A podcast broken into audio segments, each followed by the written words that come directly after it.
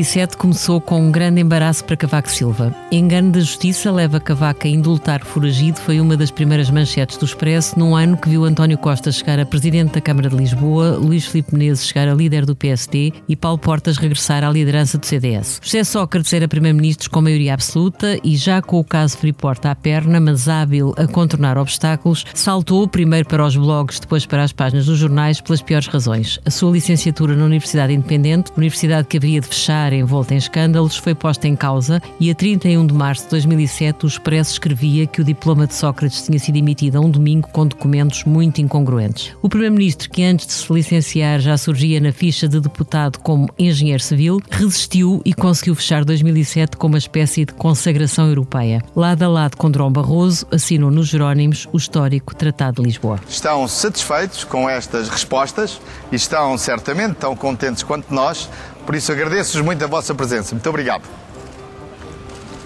Porreiro, pá. Foi porreiro, pá. Eis a frase sussurrada por José Sócrates a Durão Barroso, à época presidente da Comissão Europeia, e assim os dois portugueses selaram mais uma presidência portuguesa da União. Para falarmos do que ficou e do que falhou desse Tratado de Lisboa, e também para percebermos como é possível em Portugal um Primeiro-Ministro sobreviver a uma licenciatura duvidosa, Convidámos Vitalino Canas, ex-deputado do Partido Socialista, que era porta-voz do PS em 2007 e privou de perto com José Sócrates. E também convidámos José Matos Correia, ex-deputado do PSD e crítico militante do ex-primeiro-ministro socialista. Eu sou Ângela Silva, estamos no Liberdade para Pensar e contamos com o apoio técnico da Salmérita. Liberdade para Pensar conta com o patrocínio da Hyundai. A nossa inspiração é abraçar a mudança. Porque o que move a Hyundai hoje é garantir um mundo melhor às gerações de amanhã. Este é só o início de uma viagem que já está a inspirar o mundo. Hyundai. Mudamos o futuro. José Matos Correia, comece por si. O Tratado de Lisboa uh, teve um objetivo central, que de certa forma foi preparar a União Europeia para um alargamento que, que, se percebia ser inevitável e também consolidar o Bloco Europeu no contexto geoestratégico internacional. E estes anos depois, o que é que vemos? Vemos que o problema de alargamento da União Europeia continua a levantar imensas dúvidas, imensas hesitações e imensas divisões e vimos a guerra voltar à Europa. Isto significa que o Porreiro Pá foi uma ilusão? Angela, creio que não. nós temos também, desde logo, que enquadrar uh, o surgimento do Tratado de Lisboa. O Tratado de Lisboa é uma consequência do fracasso do Tratado Constitucional, que foi levado a cabo por uma convenção uh, liderada por Valéry Giscard d'Estaing e que veio a ser reprovado em dois uh, referendos, um referendo francês uhum. e o referendo nos Países Baixos. E, portanto, a Europa, na altura, entrou um, um, um pouco em depressão, preferiu até digamos, esquecer um bocadinho a questão da reforma institucional. Uh, e durante cerca de um ano e pouco o processo esteve um bocadinho a aboborar, como nós costumamos dizer. E em bom rigor, ele é, ele, eh, sobretudo, retomado por Merkel uhum. na presidência alemã no, no primeiro semestre de 2007. E mesmo, mesmo já depois da elaboração do tratado aqui em Lisboa, ele ainda teve um revés que foi o, referendo, o não uh, no referendo irlandês, uhum. Que, enfim, foi possível corrigir sem alterar o tratado, porque, como já não era a primeira vez que sucedia, uh, houve países que fizeram um segundo referendo sobre textos iguais e o segundo referendo deu um, deu um resultado diferente uhum. para, para melhor uh, do primeiro. O Tratado Constitucional era um tratado uh, diferente, não, não significativamente diferente na substância, mas tinha uma coisa importante: a sua origem.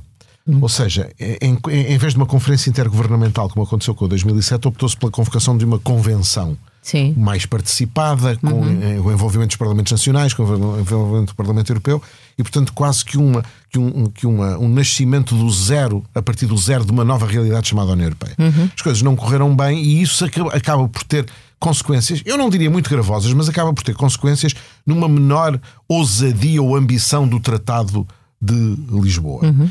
Uh, e, portanto, foi o possível. E a verdade é que, sendo o possível, não foi mudado. Durante 10 anos, mais 10 anos, Exatamente. Uh, resistiu, sim. Uh, e a, o, o, que é que está em causa? A Ângela, de alguma forma, sumariou aspectos importantes do Tratado de Lisboa. Uhum. O que é que está em causa? Está em causa preparar a Europa para os desafios do futuro, nomeadamente uhum. questões relacionadas com o alargamento, etc. Lembro-me, por exemplo, que o Tratado prevê a possibilidade de nem todos os Estados-membros terem um comissário, Sim. coisa que acabou por nunca acontecer, nunca, continuam sim. todos a ter um, e portanto isso já antecipava uhum. uh, as consequências sobre um, um, órgão executivo de um alargamento progressivo da União Europeia. Uh, cria a figura do alto responsável para a política externa e de segurança comum, uhum. reforça significativamente os poderes do Parlamento, quer no plano da, da, digamos, das relações institucionais, quer no ponto de vista do processo legislativo. Sim. Passa a haver um, quase em todas as matérias um processo de codecisão, coisa que até então não sucedia. Uh, impõe a eleição no Parlamento Europeu do Presidente da Comissão Europeia e, portanto. Democratiza, de certa forma de certa sim, forma, sim. democratiza aqui, à, à, escala, europeia, à, escala, à escala do modelo europeu. Mas há aqui, deixa-me passar ao Vitalino Canas, há aqui uma parte que me parece que é bastante frustrante, que é cria-se o cargo de alto representante da União Europeia para os negócios estrangeiros e para a política de segurança, e estes anos todos depois a sensação que há é que não se conseguiu definir uma estratégia comum uh, na relação com, com, com, com, os blocos à volta, com os países à volta. Eu lembro que, aliás, 10 anos depois do Tratado de Lisboa, Augusto Santos Silva era Ministro dos Negócios Estrangeiros e organizou uma celebração do Tratado de Lisboa, uma década depois, e teve lá o Luís Amado, que tinha sido Ministro dos Negócios Estrangeiros também pelo Partido Socialista e ele disse isto, esta coisa é absolutamente dramática a forma como foi gerida a relação da Europa com algumas regiões vizinhas. Bom, nós olhando para aquilo que se está a passar hoje na Europa, dizemos de facto Uh, isto prova que a Europa, no mínimo, esteve distraída, não é? Não, o eu acho que antes de responder, permite-me só Força. que, uh, complemento a propósito, o que eu disse a propósito de uma nota da Angela agora. Uma das grandes diferenças simbólicas, é certo, mas relevante entre o Tratado Constitucional e o, e o, Tratado de Lisboa é que o Tratado de Lisboa prevê a figura do alto representante para a pesca e o Tratado Constitucional prevê a criação do Ministro dos Negócios Estrangeiros Europeu. Ok, Sim. Mas peço desculpa, Vitor. Não, uh, era mais, era mais. Uh, eu, eu acho que aqui houve, sobretudo, um problema de gestão de expectativas. Ou seja, uh, nós partimos, ou os europeus partiram sempre com expectativas altas uhum. em relação a determinadas coisas que se fizeram. Em relação à, à Constituição para a Europa, havia a expectativa de se fazer ali um Estado Federal. Giscard d'Estaing já se via como George Washington, já havia ali a Convenção uhum. de Filadélfia de 1787 uhum. repetida na Europa, uhum. já havia ali uns Madison, já havia ali uns Jeffersons, etc. Portanto, um, ehm, partiu-se para ali com a ideia de que iríamos fazer, uh, iríamos transformar a Europa numa federação ou uma coisa parecida com uma federação. Mas isso também tinha que ver com a dimensão mais reduzida que o clube tinha nessa altura, não é? Quer dizer, tinha quando se começam mas, a chamar para a mesa primos mais distantes, mas é, é mais tinha complicado. Que ver com uma expectativa excessiva em relação ao Estado uh, de espírito dos europeus que não estava su suficientemente maduro para isso ainda. Uhum. E, portanto, quando se partiu para essa uh, aventura de fazer uma Constituição para a Europa com esse uh, ideal eh, de constituir um Estado federal, à imagem daquele que existe nos Estados Unidos da América, que também nasceu numa convenção com este perfil, um, depois verificou-se que isso estava muito adiante. Então teve de se ir para o plano B, uhum. que foi que veio a ser o Tratado de Lisboa. É um plano B que eu até devo dizer que não se afasta muito do plano A, porque quando nós olhamos para uh, aquilo que são as normas que foram aprovadas no Tratado de Lisboa, uh, verificamos que houve ali muitos juristas e não juristas que tiveram a habilidade suficiente para transformar normas que eram muito agressivas do ponto de vista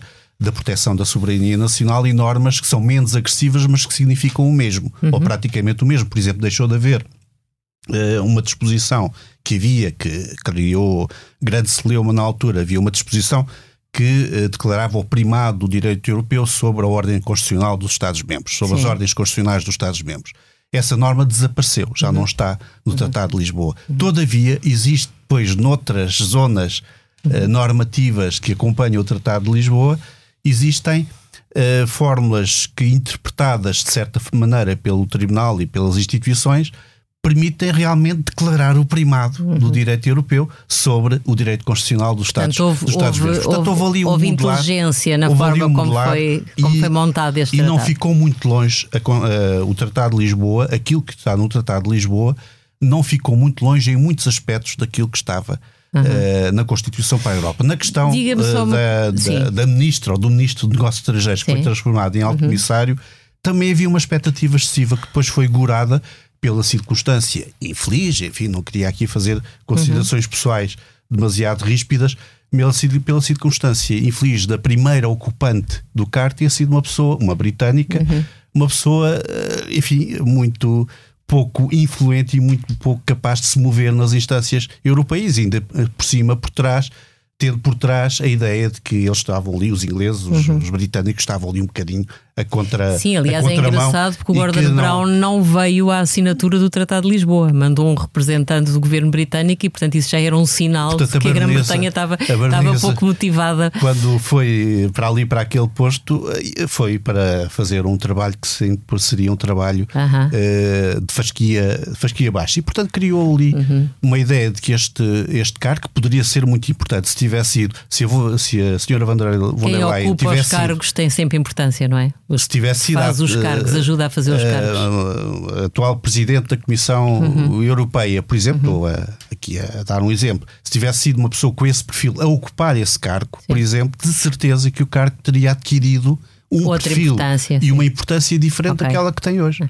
José Matos Correia, o facto de na altura eh, este tratado ter sido assinado uh, ao nível das cúpulas por dois portugueses, portanto tínhamos um português na presidência da Comissão Europeia e, tivemos José Sócrates como primeiro-ministro. Uh, isso ajudou? Faz sentido pensar que isso ajudou a esta negociação? A fechar esta negociação? Prejudicar não prejudicou, seguramente. Uh, concluir que teve uma relevância significativa me parece-me excessivo. Uhum. Desde logo porque, como eu disse há pouco, há uma parte muito significativa uh, do trabalho que é feito durante a presidência alemã. Uhum. É verdade que a Conferência Intergovernamental é já feita em julho de 2007 uh, eh, na, na, presidência portuguesa, mas a verdade é que uh, há um grande impulso dado pela senhora Merkel, sem tirar, evidentemente, mérito ao governo português por aquilo que foi feito na altura. É evidente que a Comissão Europeia tem um papel importante, mas não é tão relevante uhum. no que diz respeito às negociações dos tratados, que as negociações são entre os Estados. O papel da Comissão Sim. Europeia é mais pequeno e mais. Há até quem defenda que o papel da Comissão Europeia sai prejudicado pela, pela revisão de 2007 do Tratado de Lisboa. Porquê? Porque cria o lugar de Presidente do Conselho Europeu. Uhum, Ou seja, o rosto visível da União Europeia até essa altura era de facto o Presidente da Comissão Europeia. A circunstância de ter sido criado o Presidente do Conselho Europeu dilui ter, essa, ter feito, essa centralidade. Ter feito a cisão entre Sim. o Conselho de Ministros e o Conselho Europeu, que antes não existia, uhum. de algum, é visto por muita gente, e provavelmente com razão, como uma diminuição, como uma vontade expressa de diminuir, uhum. digamos, o papel liderante que a Comissão Europeia sempre teve, que aliás era a exigência de alguns países que saíram muito contentes da negociação. Falou no Gordon Brown há pouco, e o Gordon Brown na altura não se eximiu em declarações a dizer que a Inglaterra tinha visto todos os seus pontos de vista uhum. acolhidos, Acolhido, como era típico da Inglaterra, e, uhum. e, e enfraquecer. Uma das razões pelas quais vai acontecer o Brexit é precisamente a, a, a crítica sistemática feita pelos apoiantes da, da saída à burocracia de Bruxelas e ao peso Sim. excessivo da Comissão Europeia. Uhum. E, portanto, a, a, o facto da Comissão Europeia ter diminuído o seu papel é uma vantagem para o Reino Unido. E nessa perspectiva, dizer-se que a Comissão Europeia participou ativamente num processo uhum. que tem que ver com a diminuição do seu próprio papel. Agora, uhum. o papel foi importante, foi, não foi, do meu ponto de vista, tão decisivo como às vezes Deixa-me só, fazer só acrescentar ainda em relação à questão das expectativas e da gestão das expectativas e porque é que nós temos a sensação em meu entender, a explicação porque é que nós temos eh, a sensação de que houve alguns falhanços aqui no trajeto. Por exemplo, uma das Bem, coisas. Quem contribuiu para as expectativas foi o próprio Primeiro-Ministro português, porque essa frase do foi porreiro pá dá a impressão que tinha sido um eh, sucesso foram, foram que ia mudar a vida dos europeus. Foram todos os Se líderes essa é a lá no Mosteiro dos Jerónimos, todos eles. Pode não ser essa. Então qual é que pode, pode ser? ser? a interpretação, isto é um grande triunfo político para mim. Ah, exatamente. também, Sobretudo também, num também. ano em que estava a abraços com uma série de polémicas, ah, é verdade, contribuiu, já não se falou tanto da licenciatura. Eu acho que a perspectiva que havia na altura era uma perspectiva largamente otimista da maior parte dos líderes uh, dos países, dos Estados-membros da União Europeia. Uh, e havia ali também a ideia de que o Tratado de Lisboa viria aprofundar uma coisa em relação ao qual existe uh, um déficit persistente, que é a questão da democracia na Europa. Uhum. Nós temos a, a, sensação de que, num espaço geopolítico de Estados altamente democráticos, depois temos ali uma estrutura que é uma estrutura tecnoburocrática, uhum. onde a democracia passa pouco. E, portanto, havia a ideia de que este Tratado de Lisboa iria abrir o caminho para a instituição de processos democráticos mais intensos. Havia a uhum. ideia de que o Parlamento Europeu iria ganhar e iria reforçar a sua posição.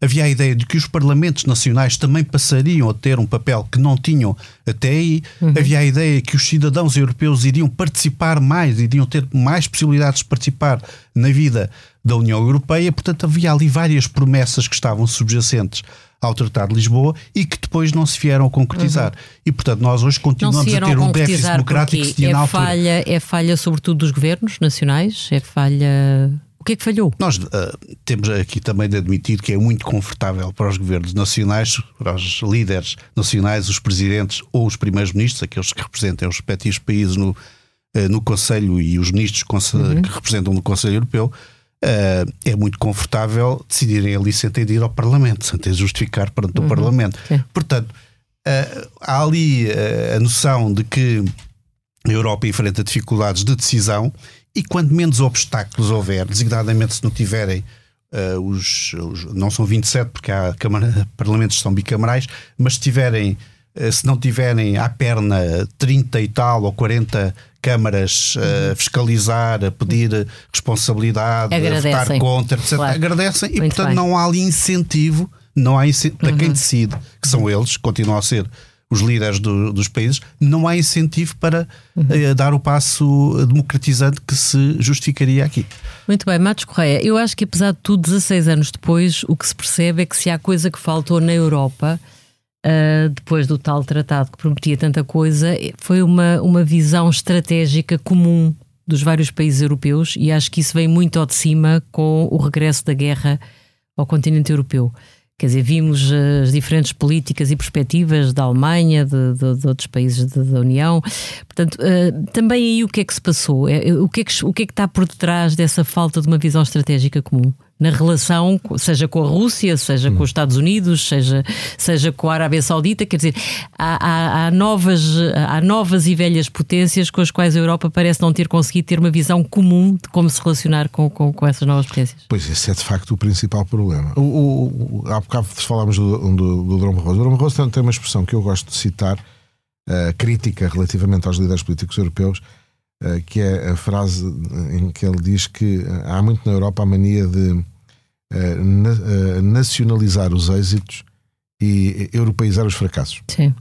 E portanto, a Europa também vive um bocadinho disto. Ou seja, nós, há bocado o Vidalino fazia alusão e bem ao problema das expectativas. Há aqui há de facto um problema de gestão de expectativas. Qualquer organização internacional, mesmo uma tão complexa como a União Europeia, é aquilo que os Estados-membros querem que ela seja. E se eu ainda por cima diminuo o poder das estruturas supranacionais, como é o caso da Comissão Europeia, pior. Uhum. E, portanto, a verdade é que em questões fundamentais continua a haver, e em particular no que diz respeito à afirmação externa da União, continua a haver leituras diferentes. É evidente que o Reino Unido já saiu, mas a perspectiva do Reino Unido sobre a afirmação externa da União Europeia não coincidia com a, com a leitura da França. Uhum. Quando se falava na questão, por exemplo, dos países atlânticos e de que os países atlânticos favoreciam uhum. uma relação privilegiada com os Estados Unidos e os países mais continentais não o faziam, isso é, são. são os países uh, seculares não mudam de política externa de um dia para o outro. Normalmente não a mudam sequer. Uhum. Porque têm uh, constantes nessa política externa que tem a ver com a defesa dos seus interesses fundamentais.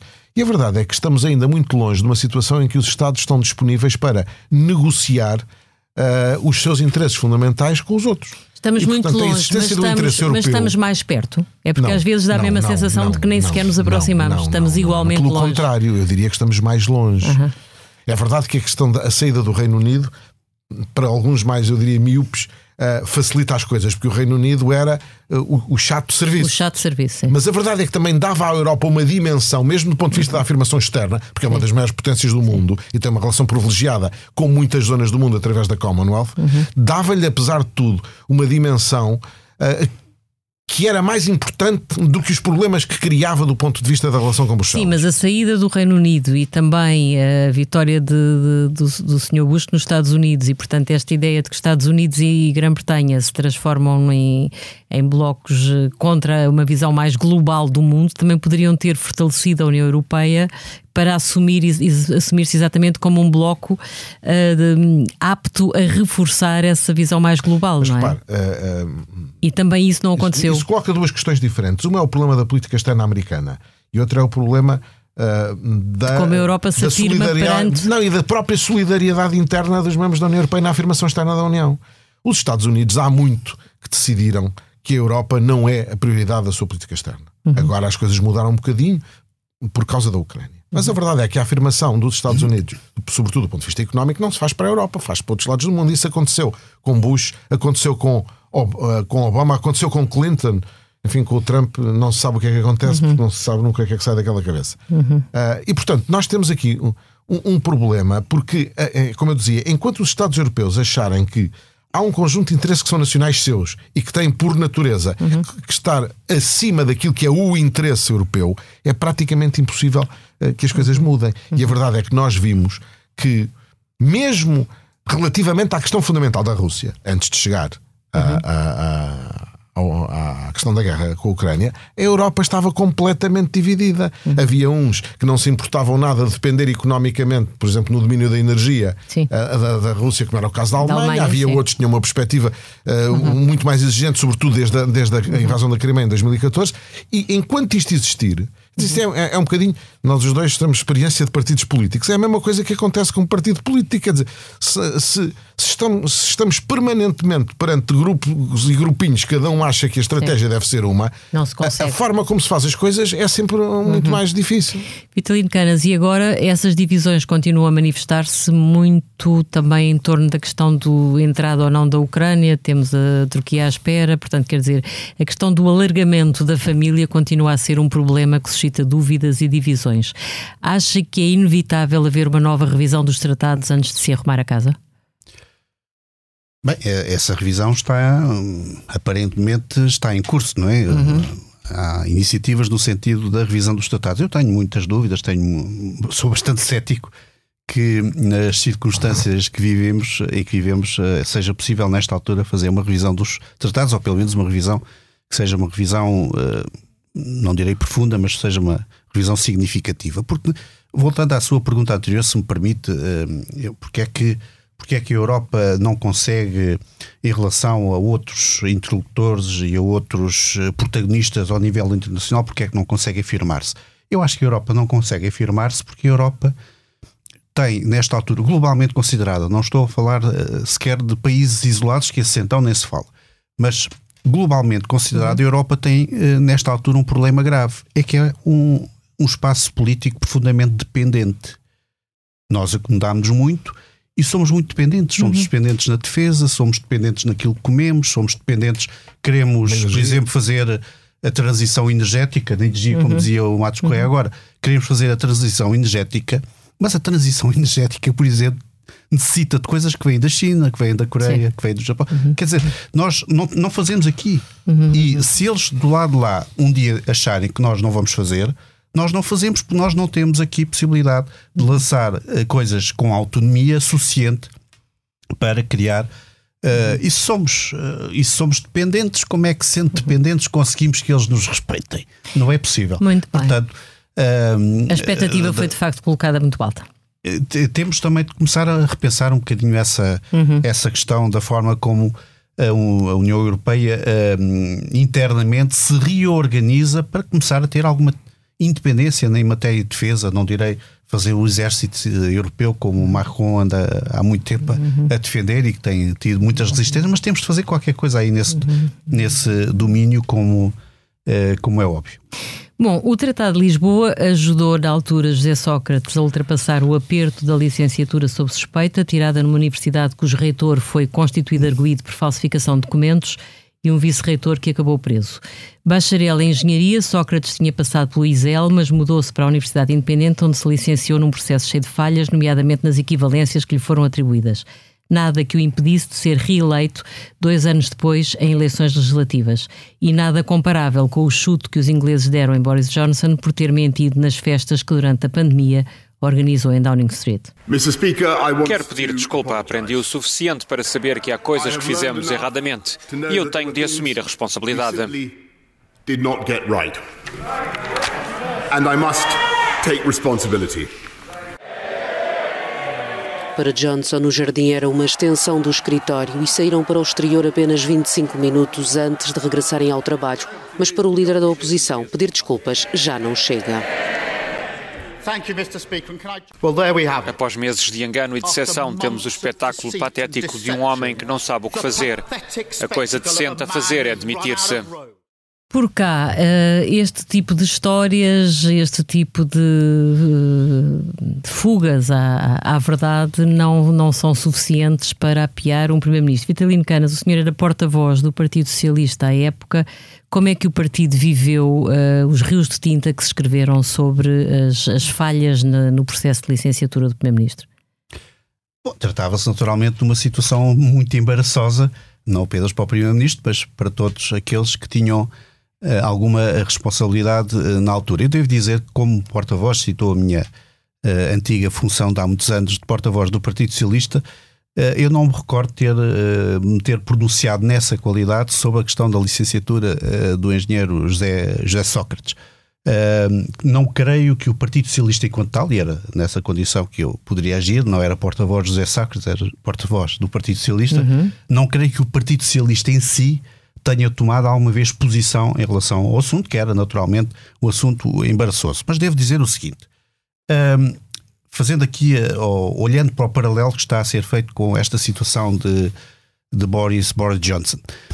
A situação de Boris Johnson é um bocadinho diferente, peço desculpa por fazer aqui este sublinhar. Não, não, à vontade, mas explique mas lá qual é a situação grande de Boris Johnson é um bocadinho diferente, porque uhum. a situação de Boris uh, Johnson é um insulto a todos os, os cidadãos uhum. britânicos a quem foi pedido um determinado conjunto de medidas, disciplina, ficarem em casa, não conviverem, etc. Enquanto ele estava Mas um a fazer. primeiro-ministro que enquanto ele estava a fazer uma licenciatura que chega a preencher na sua há, ficha no Parlamento que é engenheiro uma... civil quando ainda não tem essa licenciatura, isso também não é um insulto aos portugueses? Não quero desvalorizar isso, até porque como somos os dois professores universitários, com certeza que não uhum. podemos desvalorizar uma situação, uma situação dessas, uh, desde logo uh, com alunos que com alunos que temos.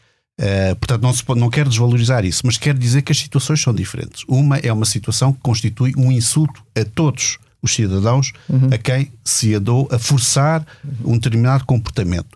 Outra é uma situação em que há uma burla, há uma, eventualmente uma burla, há um, alguém que utiliza uh, os meios que estão ao seu alcance. Na altura, uh, digamos que não tinha a projeção que depois veio a ter, o José Sócrates, mas que utilizam os meios que estão ao seu alcance, legais ou ilegais, para uhum. fazer uma coisa uh, uhum. que talvez o comum dos cidadãos não poderia fazer. Uh, José Bastos é Correia, o que é que a reeleição de José Sócrates, dois anos depois deste escândalo da licenciatura, nos diz uh, dos portugueses e da forma como os portugueses uh, avaliam até questões de caráter, provavelmente, dos líderes uhum. políticos? Bem, como a Angela no início disse que podíamos estar à vontade, não se importa que eu uh, responda aqui um bocadinho ao, ao Vitalino.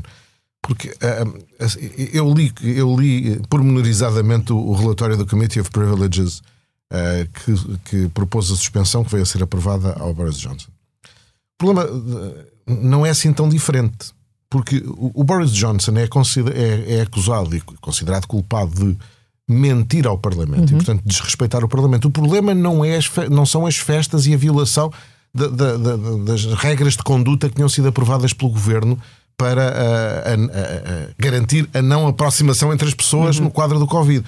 Ele é acusado, e é, isso é demonstrado, enfim, de uma forma detalhada no relatório, ele é acusado de ter ido ao Parlamento mentir. Uhum. Dizer que não sabia, que não conhecia, que tinha sido mal informado, etc. E depois ficou claro que era um, um rol, um chorrilho de mentiras que ele disse ao Parlamento. E, portanto, o, o que levou à suspensão dele não é a violação das regras de conduta da Covid, sim. é o facto de ter enganado é voluntariamente o Parlamento. Sim, sim, e, portanto, as situações não são tão diferentes.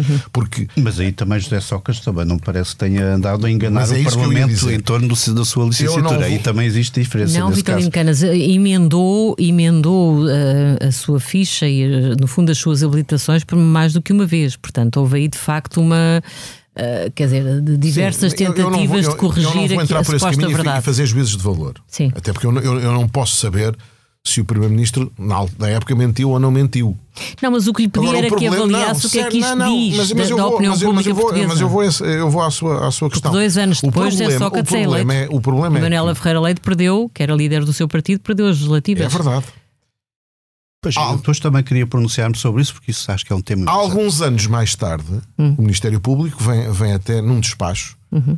uh, a dizer que não promoverá, promoverá uma ação de anulação da, da, licenciatura, apesar de os atos em que ela se baseou, nomeadamente as equivalências, serem nulas. Uh, mas que isso depois, do ponto de vista do o princípio da segurança jurídica, se impunha ou se sobrepunha ao, ao resto.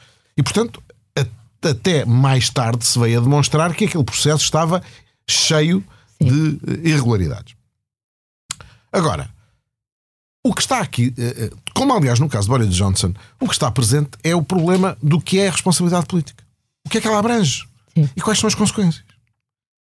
A, a, responsabilidade política muitas vezes era encarada nesta perspectiva. Um governo atua mal ou um ministro atua mal nos países em que há responsabilidade individual dos ministros, como é o caso da Itália, uh, e tem que ser demitido. Há moções de censura, põe-se na rua. Não, ora, a responsabilidade política não é isso. A responsabilidade política é também isso, ou é, se quiser, primordialmente isso, mas não é só isso. É mais do que isso. É, é a responsabilidade de um ministro que nomeia colaboradores e os colaboradores fazem figuras tristes. Uhum. É a chamada responsabilidade objetiva. Uhum.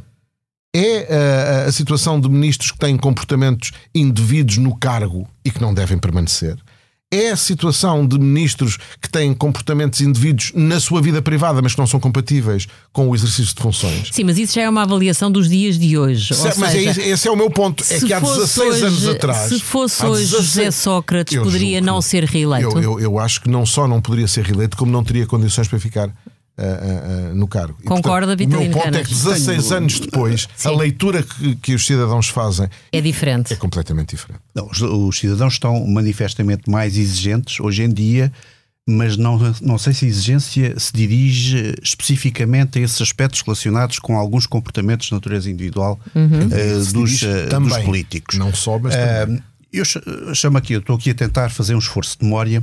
Se bem me recordo, entre 2005, eh, quando eh, foi conquistada eh, a maioria absoluta pelo Partido Socialista e por José Sócrates, até 2009 realizaram-se várias eleições e eu creio que o Partido Socialista perdeu todas. Uhum. Uh, perdeu as europeias, perdeu. pelo menos essas lembro-me. E perdeu, perdeu as regionais, regionais das, na Madeira, também me lembro dessas. As autárquicas. O Partido Socialista perdeu todas as eleições nesse intervalo. E depois, em 2009, Uh, conseguiu uma. Não, não, não repetiu a maioria absoluta. Sim, mas conseguiu ganhar as mas legislativas. Mas conseguiu ganhar as legislativas e com um resultado que eu diria que para o Partido Socialista é um resultado bastante razoável, quase, uhum. uh, quase perto dos, dos 40%. apesar de já se falar quase... muito do caso Freeport e apesar de toda esta polémica Exatamente. em torno da licenciatura. Agora, a questão, mas acha a que hoje é isso era possível? Mas foi bem longe dos 40%. Bem longe. Uhum. Eu não recordo agora, não sei se foi, foi bem longe 36,5 ou 38,5, mas andou por aí. Uh, não tenho a certeza, isso já é um esforço de memória excessivo, mas andou uhum. pelos 36,5, talvez, 38, não sei. Uhum. Uh, mas é uma, uma, votação que para o Partido Socialista é, é interessante, uhum. sendo que a do PSD ficou uhum. abaixo dos 30%. Como é que se explica isso? E isso seria possível hoje? Uh, eu acho que se explica isso olhando para, para a razão porque o Partido Socialista perdeu a maioria absoluta nessa altura. Eh, o Partido Socialista perdeu as eleições nessa, nessa altura. Não, perdeu a maioria. Não... Ou perdeu a Sim. maioria nessa Sim. altura, peço desculpa, obrigado pela uhum. correção. Perdeu a maioria nessa altura, não uh, por causa destes casos e casinhos, utilizando a expressão uh, de hoje, mas porque a governação do Partido Socialista estava a aproximar-se. Em 2008, uhum. 2009 já tínhamos o uhum. subprime, já tínhamos o início de crise, etc. O Partido Socialista estava a aproximar-se de uma situação em que as pessoas tinham dúvidas sobre a sua capacidade para responder aos problemas uh, da altura. Portanto, não parece que tenha mais, sido, não que parece tenha sido o caso do Freeport, não, o caso da licenciatura e outros nessa altura existiram que levou a essa erosão do Partido Socialista. Mas acho que foi mais que hoje a questão... seria diferente? Eu acho que com o José Matos Correia eu acho que, que se há uma eleições ou se perdem maiorias em Portugal, não por causa destes casos e casinhos, mas por causa das pessoas não verem os seus problemas resolvidos. As pessoas são mais exigentes hoje em dia com os políticos. Portanto, são. acha que para os portugueses mas são mais o bolso continua plano. a contar mais do que os valores, é o isso? O bolso e sobretudo a competência. Ou seja, uh, os portugueses que vão no seu carro ouvir uh, a telefonia, que vão ver a televisão, eh, que contactam com outros uh, nos transportes públicos, etc., estão sobretudo preocupados com a saúde, estão preocupados com a educação, uhum. estão uhum. preocupados com saber se o seu filho uhum. vai ter aulas ou não vai ter aulas daqui a umas semanas, estão preocupados com o problema de se têm de ir para a fila durante várias horas à espera de uma senha Sim, para ser preocupados É isso que resolve as eleições, não é a circunstância se o Primeiro-Ministro eh, tem ou não tem uma licenciatura e como é que como é Matos Correia, não concordo. E Embora, deixe-me só introduzir aqui uma questão. Eh, Em 2007, o Presidente da República era Cavaco Silva e disse na altura sobre esta história da licenciatura de Sócrates: não acredito que esteja aí o problema mais importante que tenhamos que resolver. Não é com certeza o mais importante para o desenvolvimento do país. Ou seja, Olha, eh, Cavaco Silva está parece que concordava inteiramente com aquilo que Vitalino Caras acaba de dizer. Ou seja, aquilo que preocupa as pessoas não Sim, é mas isso. eu não estou- Como o é que que, é- o que é- um o que Presidente da não- República não- hoje poderia dizer uma coisa destas? Sim. O que, a, o que a Angela me pediu foi a minha análise hoje. E eu dei-lhe a minha opinião hoje. Ok. E hoje, 16 anos, 17 Uhum. anos passados, 16, eu recuso-me a acreditar. Que as questões de comportamento sejam secundárias. Que as questões éticas e comportamentais sejam secundárias, sobretudo quando vindas de um chefe Eu não de estou a dizer que são secundários, eu estou a dizer é que não decidem eleições, não Mas- são mas elas eu, eu, eu permito-me discordar. Uhum. Eu, eu acho que eu não posso, não devo passar ao povo português um atestado de Uhum. menor preocupação ou de menor cultura política, Uhum. di- dizendo que eu tenho um primeiro-ministro que muito provavelmente não tem uma licenciatura e sem andou-nos a enganar este tempo todo e isso é José. Matos Correia, mas deixa-me perguntar-lhe uma coisa. escolheremos exemplos atuais em que existem problemas Não, éticos temos- com responsáveis políticos temos- que são Certo. eleitos. Certo, eh, não são Temos o, caso, temos, o caso, temos o caso de Isaltino Moraes, por exemplo, o presidente da Câmara do Eiras, que foi é condenado, de cumpriu pena de prisão e foi éticos valem reeleito. para Portanto, as pessoas, de certa nível. forma, perdoaram as falhas, eh, privilegiando aquilo que consideram ser uma boa ação como autarca, não é? Portanto, é um, é um exemplo recente. Sim, mas que eu, nos- eu, o Vitalino não está de acordo comigo, eu, eu considero que a lógica eleitoral autárquica e nacional é completamente diferente. Ah, e, portanto, aham. a forma como as coisas são encaradas é diferente. E apesar de tudo, não é a mesma situação. Estamos a falar de uma pessoa que foi condenada, Cumpriu- da, cumpriu a sua cumpriu a pena, sua e, portanto, pena. é um cidadão Ok, que pagou, sim. digamos assim, o preço que a sociedade Exatamente. Uhum. exigiu e está na mesma posição que qualquer um de nós. E, portanto, a, a- a- a- e- o- a- a- a- a frase que leu do, do, do professor Cavaco Silva também tem que ser entendida, julgo eu, na perspectiva de que durava ainda nessa época a lua de mel Sim, com, com, com a entre o professor Sócrates. Cavaco Silva É. e o engenheiro Sócrates, Mas que deixava o PSD à beira de um ataque Ah, de então nervos. não houve, então não deixava o PSD à Cavaco beira de um Silva- ataque de nervos Cavaco à Silva época. chegou a escrever um artigo no jornal oficial do Isso em que, dizia, início, em que dizia que o José Sócrates era um reformista. Ah, isso foi lá um muito no início, em Estamos a 2008 ou 2009, eh, Sim. estávamos muito longe de qualquer tipo de lua de mel. José Sócrates assume funções em 2005. Este caso é de 2007. Era recente, era. A coabitação ainda A estava na coabitação fase ainda boa. estava na fase estava de mel. boa. Não, eh, Vitalino Canas, foi uma surpresa para si. hum, não lhe vou falar dos outros casos que depois vieram a envolver José Sócrates, mas essa questão da licenciatura surpreendeu? Ou esta ideia da pessoa que chega de, de fora de Lisboa, que aterra em Lisboa no Parlamento, que traz um bacharelato, que sente a necessidade de fazer uma, uma licenciatura, mas que percebe que, entretanto, está envolvida na política de manhã à noite e, portanto, já não tem tempo Sabe, para ser propriamente eh, aluno. ser, eh, não, não é o único caso, houve o caso de Miguel Relvas também, Miguel portanto, Relvas dizer, também, mas outros eh, certamente existiram. Provavelmente não, não era mais ser comum, hipócrita, não, tem, não exerço funções políticas, não preciso de ser, digamos, Uhum. de, de estar aqui com cautelas. E devo dizer o seguinte: a razão, porque também me parece que eh, muita gente descontou o caso eh, José Sócrates e licenciatura, é porque esses pequenos. Pequenos grandes, neste caso grandes, mas essas questões de natureza ética relacionadas com a escola, relacionadas com a forma como se tinham cursos, relacionadas eh, com todos os esquemas que, que existem, é uma coisa que passa na vida de muita gente. Passa na vida de muita gente. Nós, como professores, todos os dias encontramos seguramente trabalhos plagiados, relatórios plagiados. As pessoas fazem isso, copiam nos exames. Nós estamos a vigiar um exame com 200 pessoas na sala e estamos a ver dezenas de pessoas a copiar umas pelas outras. Quer dizer, A isso tentar, faz pelo parte, menos. isso faz Nós fazemos parte o nosso da- melhor para que elas não faz consigam, parte- não é? E até criam camaradagem entre si por causa disso. Ou seja, isso é quase uma coisa natural. E portanto, muita gente descontou a questão da licenciatura do José Sócrates, depois me erravas e se calhar de currículos que aparecem e depois afinal têm de ser corrigidos, corrigidos porque não correspondem à realidade. Ahm, é uma questão, eh, enfim, como portugueses somos um bocadinho assim, se calhar temos de corrigir e temos de ser mais rigorosos connosco, connosco próprios para eh, não ter esses deslizes que outros eh, não têm seguramente noutros, noutros eh, países. Há pouco ia-me perguntar, quando eu interrompi, se agora se o Marcelo Rebelo de Souza teria a mesma atitude que teve Cavaco Silva. Sim. Eu julgo que a De certa forma, forma de desvalorizar. eu julgo que a forma como ele eh, respondeu ao caso Galamba é a prova evidente de como a leitura do professor Marcelo Sousa nos dias de hoje é muito mais exigente do que eh, eh, aparentemente a do professor Cavaco Silva foi há 16 anos atrás. Mas eu não nego, uh, vamos ver, uh, eu não nego que nesse aspecto a sociedade portuguesa teve um- uma evolução, uma evolução positiva, porque é mais exigente, exigente hoje do que era na altura. Agora, eu acho é que a exigência recai sobretudo em relação às questões relacionadas com a competência. Por exemplo, a mentira ou a falta à verdade. Dizer-se hoje uma coisa e amanhã já se diz outra. Uh, Promete-se hoje uma coisa e amanhã já se está a fazer outra. Eu acho que já somos muito mais exigentes hoje em relação a isso e muito mais críticos e muito mais capazes de avaliar e de se calhar agir de acordo com essa avaliação hoje do que éramos há 15 anos. Matos Correia, paradoxalmente, somos muito mais exigentes, mas cada vez as pessoas acreditam menos nos políticos. Uma coisa está relacionada com a outra? Não é impossível que esteja. Agora, a, a falta de confiança nos políticos não é uma coisa portuguesa e não é uma coisa recente. E, portanto, a, a verdade é que há aqui, aqui o, o, o Vitalino tem evidentemente razão quando diz que há aqui uma avaliação que é muitas vezes feita na perspectiva eh, do benefício. Ou seja, o político bom é o político que resolve os problemas. Porquê é que o professor Cavaco Silva ganha as eleições com duas maiorias absolutas?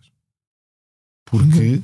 Ah, ah, Porque os anos 80, 90 foram anos de vacas gordas, havia muito dinheiro e muita obra por fazer e ele teve e- capacidade e ele de a teve fazer. capacidade de a fazer. Sim. E sobretudo porque tinha o Killing Instinct em relação ao Partido Socialista e é por isso Não, não, mas, mas também tinha, eu lembro-me que, eu a lembro que eu, eu, na altura trabalhava no Ministério dos é com- Fidalgo. e, e, e, e há um, um turista do, do gabinete do, do Dom Barroso, onde eu trabalhava na altura, que me, dizia, que me diz uma vez, eu nunca mais me esqueci. Eu vou votar no professor Cavaco Silva. Pois então, eu vou ganhar não sei quanto mais. Foi quando foi aprovado o novo sistema retributivo da função pública, que aumentou exponencialmente o vencimento dos funcionários públicos. E, portanto, as pessoas são capazes também de fazer essa avaliação. Quando acham que têm um benefício direto, ou pelo menos para, para os seus, para a sua família, para o país, em termos gerais, de que eles podem também retirar vantagens, eh, têm uma leitura positiva dos políticos. talvez por problema. isso, Os talvez bons por isso. sempre se encontram, estou totalmente de acordo com isso. É essa a minha mas, eu, mas eu não neguei isso. O que eu digo é que há outros fatores que, o- que o Mas Vitalino não são desvaloriza decisivos. ou não. Mas talvez são por isto. António Costa, depois de um ano de casos e trapalhadas uns a seguir aos outros, continua a aparecer nas sondagens eh, capaz de disputar taco a taco a, a liderança de um, de um futuro governo. Portanto, dá a impressão que as pessoas continuam a não valorizar tanto sem Matos Correia quanto parece, ou a serem tão mais exigentes do que eram antes, eh, o comportamento Bem, eu acho que nessas coisas as contas fazem-se no fim e, portanto, quando houver eleições, veremos. Eh, Eu, eu, eu, eu defendo desde sempre a teoria, em, em que sou largamente eh, minoritário, de que as eleições não se ganham apenas, também se perdem. O, F- eh, o Alberto Feijó aqui ao lado é a prova evidente prova disso. disso. Que as eleições também se perdem, porque ele tinha todas as condições para ganhar com resultado que lhe permitisse ter uma outra capacidade de formar governo e perdeu as eleições porque não soube fazer as coisas nos últimos meses. Ah, Ah, já agora não resisto a perguntar-lhe. eh, espera que o líder do seu partido não repita os erros de, de Feijó em Espanha e que clarifique quanto antes que não é com o Chega que está disposto a governar? Eu acho que o líder do meu partido, bem, para já, o- ele não clarificou nada eh, e continua a precisar do, do Vox para governar. Sim, sim, sim, estou-lhe a perguntar. Ah, é se eu- eu que a- Montenegro faça eu- eu- diferente. Eu nessa, nessa matéria acho que o Luís fez exatamente o que tem que fazer. O Luís não. Sempre, estão sempre a pressionar o PSD para dizer governa com o Chega, não governa com o Chega. Eu sou daqueles que acham que quanto menos fala no Chega, melhor. Uhum. Ao contrário, sempre que falam nele, dão-lhe dão palco. E ele já disse, eu acho que não se podia dizer melhor do que aquilo. Uhum. Ele não governa com racistas, com xenófobos e com amadores. E, portanto, só faltou pôr lá o nome. Ele Uhum. Só não pôs. Ele não pôs e fez bem. lá a fotografia E fez do, do bem. André Ventura. E fez bem. Vitalino Canas, Eu para acho si tinha. Diga, diga. Eh, Permite-me só aqui meter uma, uma bucha, se, po- se po- posso dizer assim, para dizer o seguinte. De facto, eh, Feijó perdeu as eleições, o Seixas também não se pode dizer eh, que este tenha ganho, mas houve um vencedor das eleições espanholas, que se chama António Costa.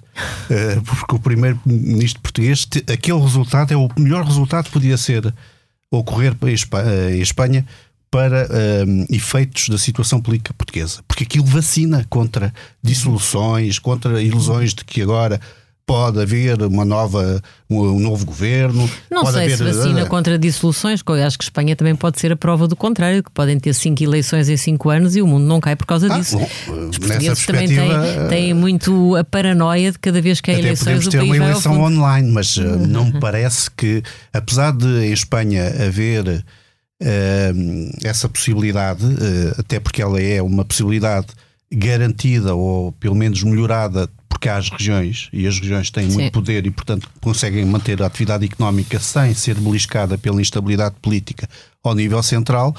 Uh, eu acho que mesmo Espanha sente a instabilidade.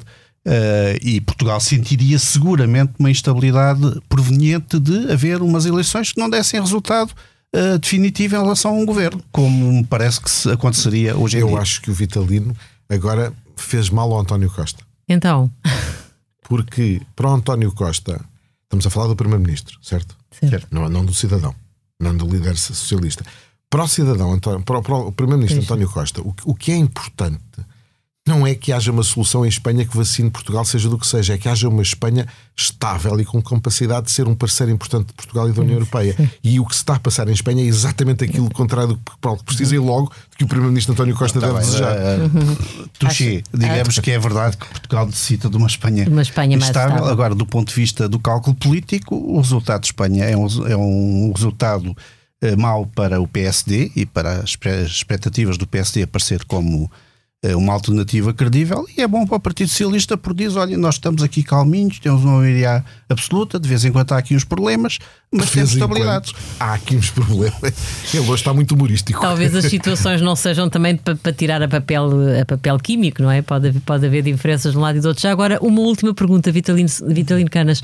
Ahm, voltando à conversa dos, dos tratados europeus, dos desafios com que a Europa está confrontada, ahm, acha que António Costa arrumou de vez a hipótese de ser chamado para um cargo europeu? Não, não me parece que tenha arrumado. Ele gosta muito eh, das questões europeias. Aliás, eh, penso que quando foi eleito eh, deputado ao Parlamento Europeu, que estava a gostar de exercer aquele, aquele cargo, como se sabe, depois foi chamado para o, para o governo inesperada- inesperadamente para ele. Mas ele gosta da Europa, gosta das instituições europeias, portanto, não me parece ser dele relativamente jovem eh, eh, no- para os padrões, digamos, de, de exercício destes cargos, não parece que ele tenha arrumado as botas. Creio que já as arrumou, quer para agora, a seguir eh, às eleições europeias, que seria a oportunidade em que isso poderia eh, ocorrer, quer a, a curto, médio prazo, dois, três anos. Eh, mas de futuro não parece que ele tenha arrumado essas botas. Ou seja, eh, José Matos Correia, Marcelo Rebelo de Sousa cortou as pernas a António Costa ao ameaçar convocar eleições se ele fosse para, para Bruxelas, entretanto. Eu acho que o Presidente da República, eh, digamos, fez aquilo que naquela altura tinha que fazer. O, o, o, o, o Dr. António Costa foi a eleições, personalizou absolutamente as eleições à volta dele, conseguiu ter uma maioria absoluta. Portanto, seria incompreensível que o Presidente da República, de alguma forma, não o amarrasse à situação eh, que ele próprio acabou por criar, eh, quer, quando, quer quando não conseguiu encontrar soluções para viabilizar o Orçamento de Estado e isso levou à dissolução parlamentar, quer quando depois criou as condições para ter Mas, uma maioria absoluta. Permita-me só dizer o seguinte: Permite-se isso? Eu acho que eh, eh, aquela declaração é uma declaração a Marcelo Rebelo de Sousa, pessoa Marcelo Rebelo de Sousa, porque é uma declaração inútil, porque aquilo que ele diz é uma coisa óbvia. Mesmo que ele não dissesse, é óbvio que no- ninguém, depois da experiência em Santana Lopes, ninguém neste país quer ser primeiro-ministro sem ter legitimidade captada nas urnas.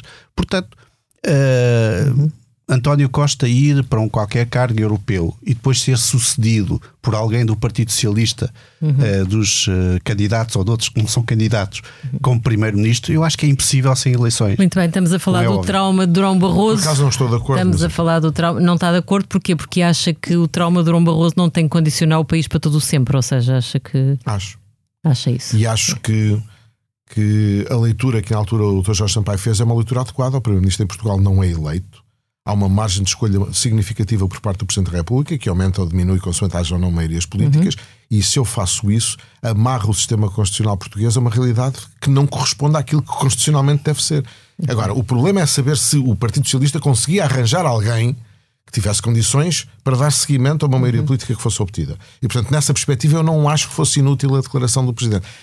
Resta saber se ele a devia ter feito, mas isso lá está concordo com, com, com, com o Vitalina, é Marcelo Rebelo Sousa. É Marcelo Rebelo Sousa. Voltando a 2007, o caso Sócrates não foi o único escândalo político. Uh, temos aqui uma manchete do Expresso onde se lê este título: Conforme faço uma escriturazinha, rapo 2 mil aqui, 10 mil acolá.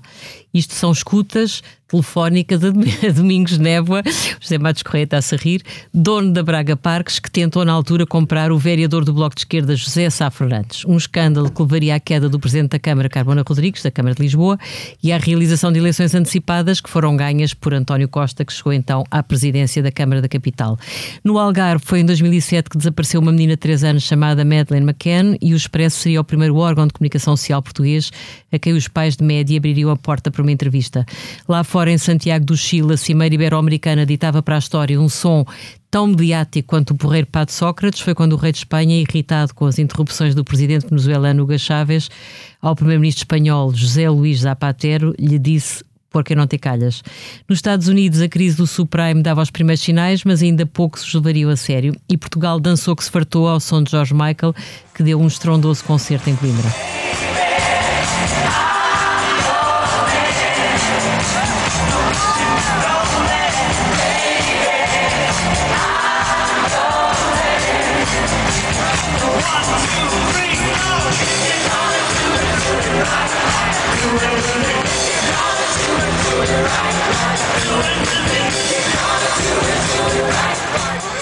Na próxima semana, o Paulo Baldaia vai estar aqui com o ano de 1990, o ano em que Cavaco subiu a um coqueiro em São Tomé e Jonas Savimbi veio a Lisboa. Depois, daqui a 15 dias, a Cristina Figueiredo leva-nos até 2006 e eu regresso daqui a três semanas com 1991, o ano da repetente e esmagadora maioria absoluta cavaquista. Até breve.